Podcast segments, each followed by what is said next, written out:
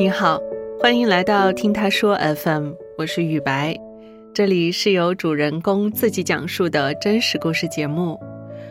唐山打人事件已经过去半个月了，而大家对于此事的讨论从未间断过。女性的安全问题到底该如何保障？当我们面对他人的骚扰时，说一声不，到底要承担多大的风险？也许在地理距离上，唐山离我们很远，但同样的事件可能就发生在我们身边。事件里的受害者也可能是我们每一个人。本期节目，我们采访了两位有类似遭遇的女生。第一位讲述者谢黄，在唐山事件发生的当晚，恰巧也在烧烤店经历了一场人身安全危机。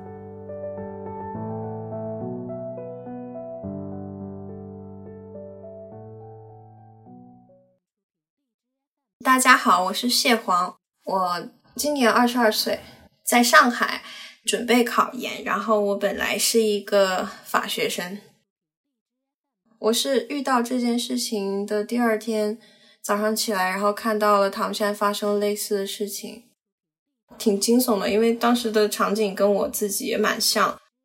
我当时就跟我队友说：“我说有一个平行世界的我死掉了。”那天是当天晚上大概六七点，我的高中同学也在上海这边上班，然后他搬到我家附近，然后就说约出来一起吃个饭叙叙旧，就是我们两个女生去烧烤店吃饭了。挺正常的，一开始，然后注意到那桌人，他们是三个人，穿着工作服，是一个洗车店，也是在我家附近，因为平时出门会看到，就是瞄到他们，哎，这是我们家隔壁那个汽车店的工人，也没有想太多。后面我们也是点了几瓶啤酒，我这个人就是有点爱喝酒，我们大概吃到九点钟过一点点，我朋友去上厕所。在那边等了很久，他也没有回来，然后他就给我发消息说真无语，等了好久，结果从女厕所里面出来了一个男生，回来以后他就跟我说，他就刚刚那桌的男生喝不了酒还要喝，结果吐的女厕所里到处都是，然后我就瞟了他们一眼，然后就说哎呀没事，就是上完厕所就算了嘛，就无所谓，也没有再往心里去，然后我们就继续吃饭，我跟我朋友酒量都还可以，所以就也没有喝多，后面我也想上厕所，我就去上厕所。然后那个人就跟过来了，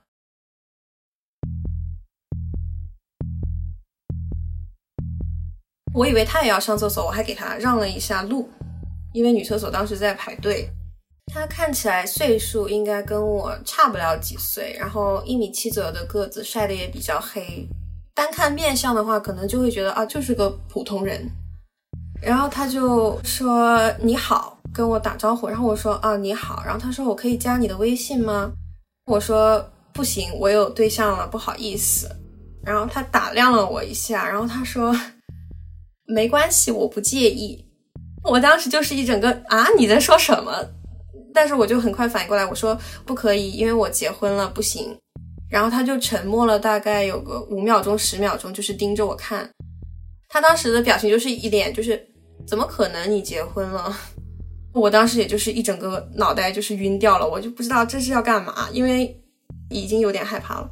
然后他就说：“那行吧。”他就进去上厕所了，然后我就回去坐着了，我也就没当回事。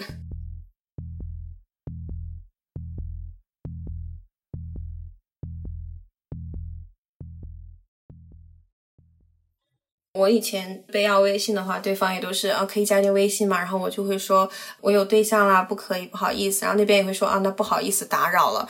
一般都是正常的这种就结束了。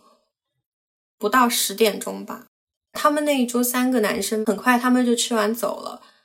然后我们也就以为这事儿结束了。这个时候我都没有发现异常，异常就是在他走了之后，我们当时那个座位旁边是一个玻璃窗，玻璃窗那里还有一桌。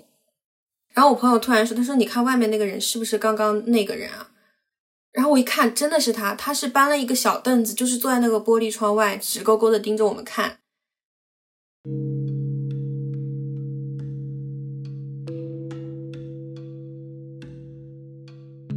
当时心里面就毛了，我说他怎么了？朋友就说：“哦，他可能喝多了，在那坐着醒酒。”我们当时又大概喝了半个小时，发现他还坐在那里。他就直接拨着下巴看我，我就觉得有点危险。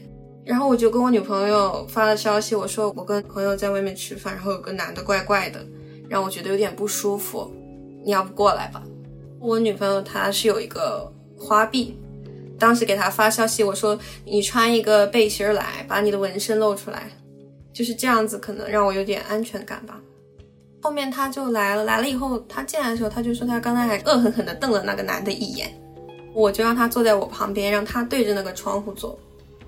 当时大概已经十点了，其实是有点晚。朋友就说他觉得这个男的不太对劲，要不我们再坐一会儿？他估计一会儿也就走了吧。毕竟我们现在三个人在桌上，加了两个菜，就是想让他看到说我们现在还不会走。看我们还有朋友就是新加入，说不定后面还会来更多人，你还不走啊？就生生坐在那里又熬了一个小时，结果他真的没走。嗯。天他他怎么还不走？他要干嘛？他一会儿不会叫人吧？旁边就是他们那个店，当时就是已经开始慌张。然后这个时候，烧烤店的那个老板娘过来了，她说：“旁边外面那个人是你们朋友吗？”我们说不是，不知道他是谁。他说那个男的好像有点不对劲，不知道他是喝多了还是怎么了。刚刚我们出去问他说你在这干嘛？那个男的说他在等他女朋友，就问他哪个是你女朋友啊？那个男的就低头，就直接不说话了。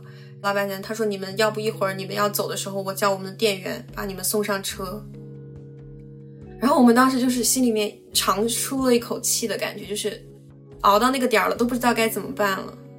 店里面人也越来越少了，除了我们这一桌，还有稀稀疏疏的四五桌。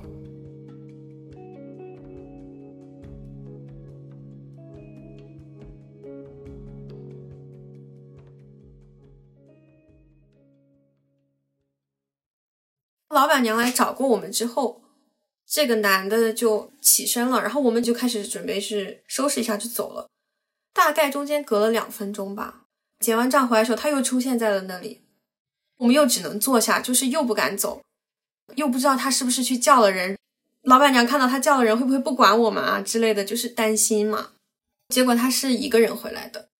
这个时候我们其实真的有点坐不住，因为马上就十二点了，店里的人真的越来越少了。我们就跟老板娘说我们要准备走了，老板娘说好，我现在送你们出去。然后老板娘拉了两个店员送我们到门口，然后说你们打好车没？先把车打好，我们把你送到车上，你再走。走到店门口，我就是用余光去瞟他嘛，我发现他也站起来，他就看着我们这边。我当时就哦，好害怕，好害怕，真的。我其实什么都没想，因为我吓呆了。大概一分钟车就来了，然后老板娘跟他的店员就把我们三个人送上了车。我发现是个女司机的时候，真的，当时就是一个哦天呐天呐得救了，就是还好是个女司机。其实本来我家就在烧烤店门口，我是没必要坐车的，但是我害怕他跟着我。我们上了车以后，我说师傅能不能从前面绕一下，然后再去我们家那个小区？师傅说为什么？然后他反应下，他说哦我明白了，他没有多问，他就秒懂了。我们本来如果走路回家的话，应该五分钟都不要吧。然后我们是绕了很远的路，大概走了十分钟，兜了一圈，把我们两个人放在我们家小区那里。然后我的朋友在坐那个女司机的车，跟她男朋友选了一个折中的地方汇合。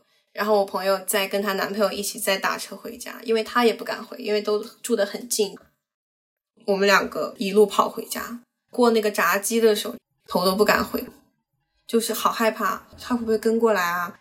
跑到楼下的时候，看到楼下有两个大爷在抽烟，就是其实很正常，有老年人实在太想抽烟了又睡不着，可能下来随便抽根烟。但是我们看到那个大爷以后，就是有一种，哎，他是谁？他不会要跟踪我吧？就是有点被害妄想症了开始。然后回到家以后，我们两个没有敢开那个声控灯，然后就安静的坐在客厅里，澡也没有洗，不知道怎么了，反正就是有一个很慌张的感觉，然后。后面我们是开了那个台灯，就是它的光比较暗嘛，然后就躺在床上，大概那天可能四五点钟才睡着，好不容易睡着，第二天起来，我一刷微博，惊魂未定的时候，我看到唐山事件这件事情，我就看到那个视频，然后还有上面一些配文，看到那些字的时候，我感觉我面前的空间已经开始扭曲了，我就已经把自己带入进去了，我觉得是平行世界的另外一个我。我们在相同的时间遇到了相同的事情，最后的结局是我回家了，他真的那天晚上没有走掉。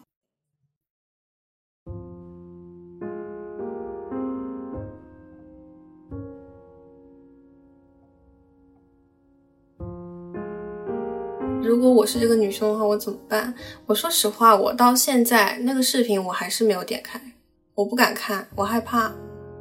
后面我也在微博上刷到那个女生受伤的图片，就是她浑身是血，他穿了一件白色 T 恤嘛。我那天也是，下面是一条长裤，上面 T 恤也是很宽松的 T 恤，然后他那个血就是把他的白衣服都染红了，然后头上也是纱布，然后两个眼睛也是，就是已经就只剩一条缝了，然后躺在那个床上。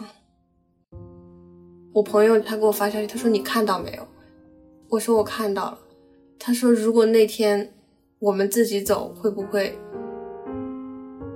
就他后面的话没有说出来，然后我就沉默了。然后后面我们两个就对这件事情就是完全就我们没有互相之间都没有再提过，都不敢提了。当天下午的时候，我的几个男生朋友的群，然后他们就在里面艾特我说。好恐怖，然后叫我千万不要一个女生单独去干嘛干嘛的。然后我就跟他们讲了，我说其实昨天我也遇到了。朋友他们就是开始安慰我，然后就是从说你要不买一个纸虎吧，然后后面又有人说就要不买一个甩棍儿，然后我就感叹我说哎兄弟们都是好男人，很欣慰你们在看到这件事情以后。来安慰我也好，然后还有为唐山事件中的这个女生在转发发声啊之类的。然后我朋友说，说实话，我们也不一定是好男人。你不能说我们不打女人、不家暴，就说我们是好男人，那好男人的标准就太低了。只能说我们还算正常人。后面他们就安慰我说，他说下次兄弟们跟你一起，我们去那家店修车。我说不去，我说说什么我都不愿意再去。真的不敢，我也不会去报复他，因为毕竟我也只是个女生。后面几天我都没有再出过小区，就是害怕出去，哎，他碰到我这么短时间内，他会不会认出我来啊？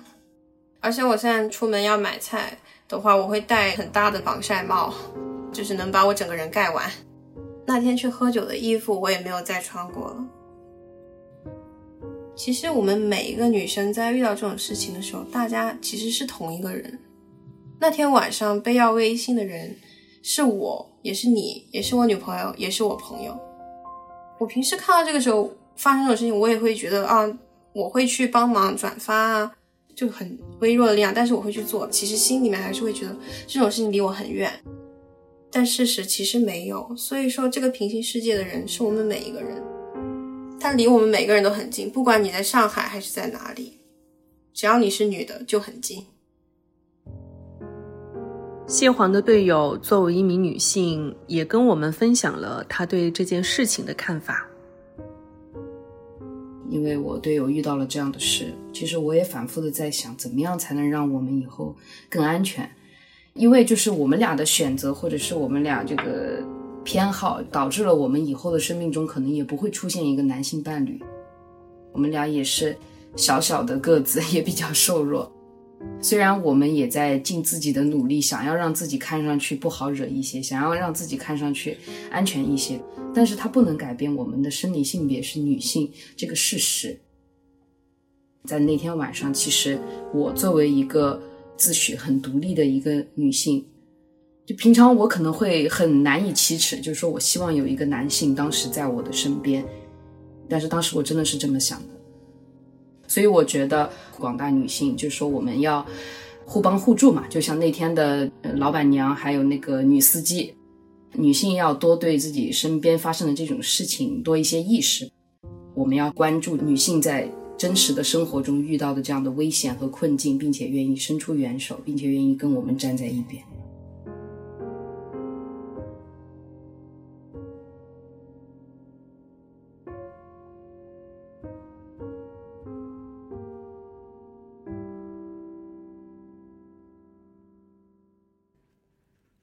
在老板娘的帮助下，谢黄得以平安回家。但是其他人呢？是不是每个人都能够顺利的逃离？我们听听第二位讲述者小杰分享的故事。我是小杰，然后我现在在乌鲁木齐上大学，是一个十八岁的大学生。唐山这个新闻的话，它刚出来的那一天，我的朋友他就转发给我，我看到之后，我就是我特别震惊，我感觉二零二二年还有这种事情的存在，然后就很愤怒，我甚至有点气得睡不着觉。我跟我的闺蜜就探讨这件事情的时候，她跟我说，她姐姐是在唐山事件的前一天晚上去烧烤店，然后也是被骚扰了，就是发生了和唐山事件几乎一模一样的事情，只是没有那么严重而已。就是那家烧烤店是新开业的嘛，其中一个投资人是他姐姐的朋友，然后他姐姐就带着女儿，就约了一个朋友，两点的时候去给他们捧一个场子嘛，就坐在那里吃东西。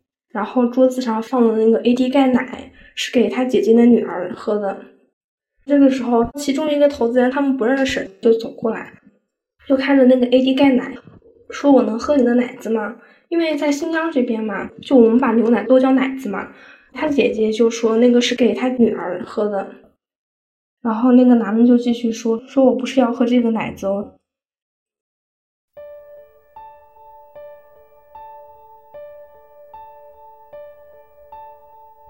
他姐姐就生气了，开始用语言还击了。那个男的就说：“说他们山鸡变凤凰，说了一些很辱女的言论。”之后就是他姐姐先动手了，扇了一巴掌吧，他们就打起来。之后那个男的就把他姐姐从凳子推到了地上，摔得那个膝盖，然后手臂有很多淤青和疤。因为当时他女儿也在旁边，然后那些人站前凶他的时候，他女儿就在那里喊：“你们不要打我妈妈！”吓哭了。嗯，作为一个妈妈，然后她也是一个女性，就肯定是非常非常难受的。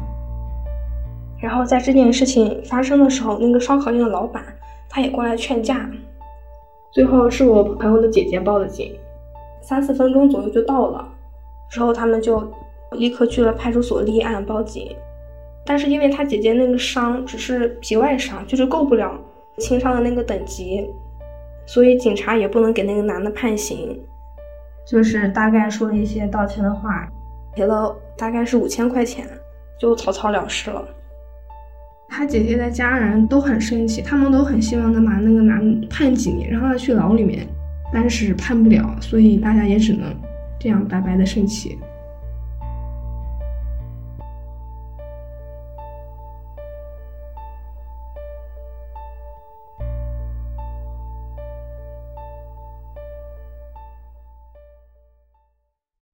我觉得这些事情发生的话，我觉得造成的心理问题真的是蛮大的。就比如说我就是唐山那种事情，我甚至没有经历过。但是被陌生人骚扰的话，我感觉我还经历过大大小小，都还蛮多次的。在我高二的时候吧，我们学校很远，我就搭车去学校。那天就穿着校服，然后提着包搭了一辆出租车。但是我们那边可以拼车，就是乘客可以不断上下。然后那个出租车上是有一个中年女性乘客，还有我，司机是一个男性，可能二三十吧，反正绝对不是很老。然后那个女性乘客她是搭到一半的时候她下车了，然后车里就只有我们俩了。停红灯的时候，我有时候会往车前面看看嘛，然后就会看到她在后视镜里面看我盯我。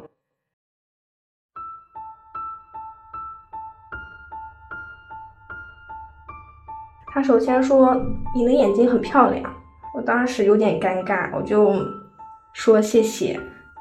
过了一会儿，他又问我今年上高几，然后我说高二，他就沉默了一会儿，之后开始问我有没有男朋友，我说没有，我要学习。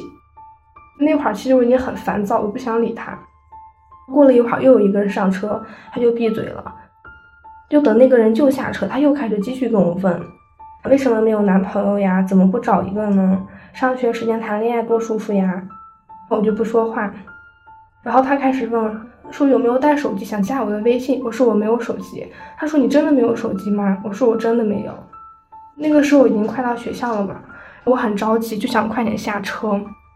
然后到学校之后，我听到他把车门锁上了，就是整个车就打不开。我当时我特别紧张，我内心特别害怕。我在想，我今天是不是下不了这辆车了？很恐慌，但我也不知道该怎么办。我就一直喊他把车门打开，打开。他就一直要加我的微信，因为我看到附近其实还有蛮多学校家长的车停在那里嘛。我就想把窗户打开，我想喊。他那个时候他可能是害怕了吧，还是什么？然后他就盯了我一会儿，就把车门又打开了。我给他付钱的时候，因为我真的很抗拒他，我就把那个钱我是捏在两个手指中间那样夹着递给他。结果他拿那个钱的时候，他是直接从我手腕那个地方一直摸到我的指尖，摸了一把。手划过去那一个瞬间，感觉身上的所有的毛孔都开始那种炸毛的感觉。我当时下车以后。就一直在颤抖，特别害怕。一到学校，我看到水池子的时候，我就赶紧冲过去洗手了，洗了好多遍，那个水都把手冲的特别红。跟我的朋友们说这件事情，说着说着就开始哭，哭了一个下午，就真的特别害怕。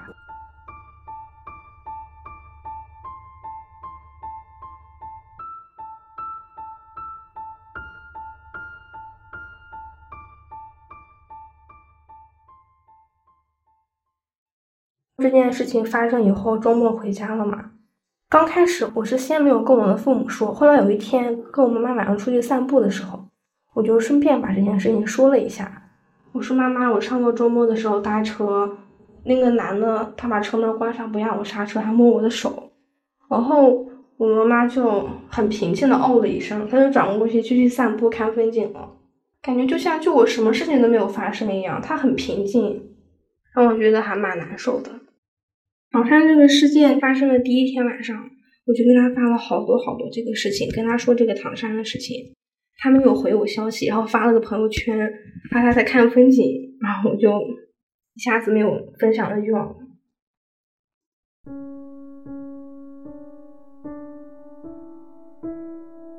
我觉得唐山这个事件就是有很多女孩子嘛，说这是一件关于性别对立的事情。然后很多人就去喷他们，但是我觉得这其实这本质上就是性别对立啊。那你说，那要是吃烧烤那桌坐的是几个光膀子的男的，那我觉得根本不会有这种事情的发生。但就是因为他们是几个女孩子，他们反抗了，然后那些男的就是觉得伤到了自己的一些男性的自尊心，开始暴打他们。所以我觉得这本质上就是一件性别对立的事情。还有就是网上一些人开始说什么女孩子还是要保护自己，我就觉得很离谱，因为我觉得这根本就不是什么能不能保护自己的问题。我觉得唐山事件为什么它能发酵的这么厉害，其实是因为它的受害者是一个完美受害者，可能是我们其中的任何一个人，真的就感觉是那种随时会发生在自己身上的那种恐惧。我以前一直觉得女孩子就要穿衣自由，这件事情其实它本质上也不是什么穿衣自不自由的问题，但是我真的很害怕，因为有时候我穿一些好看的衣服，就是也会被一些男性盯着一些腰啊、肩膀什么的。发生这件事情以后，那些吊带什么的已经没有穿过了。本来我们也是说准备放假去什么酒吧呀、烧烤店呀，晚上出去玩，但是我真的不敢了。而且我觉得我出去以后，在街上看到那种中年男性，我一定会绕着走。我那个好闺蜜，她也准备去练泰拳了，然后我也是，我也准备开始锻炼了。虽然你打不过，但是你可以跑吧，我觉得，把自己练的也是健壮一点吧，不要去一个男凝视角，然后来决定自己的审美。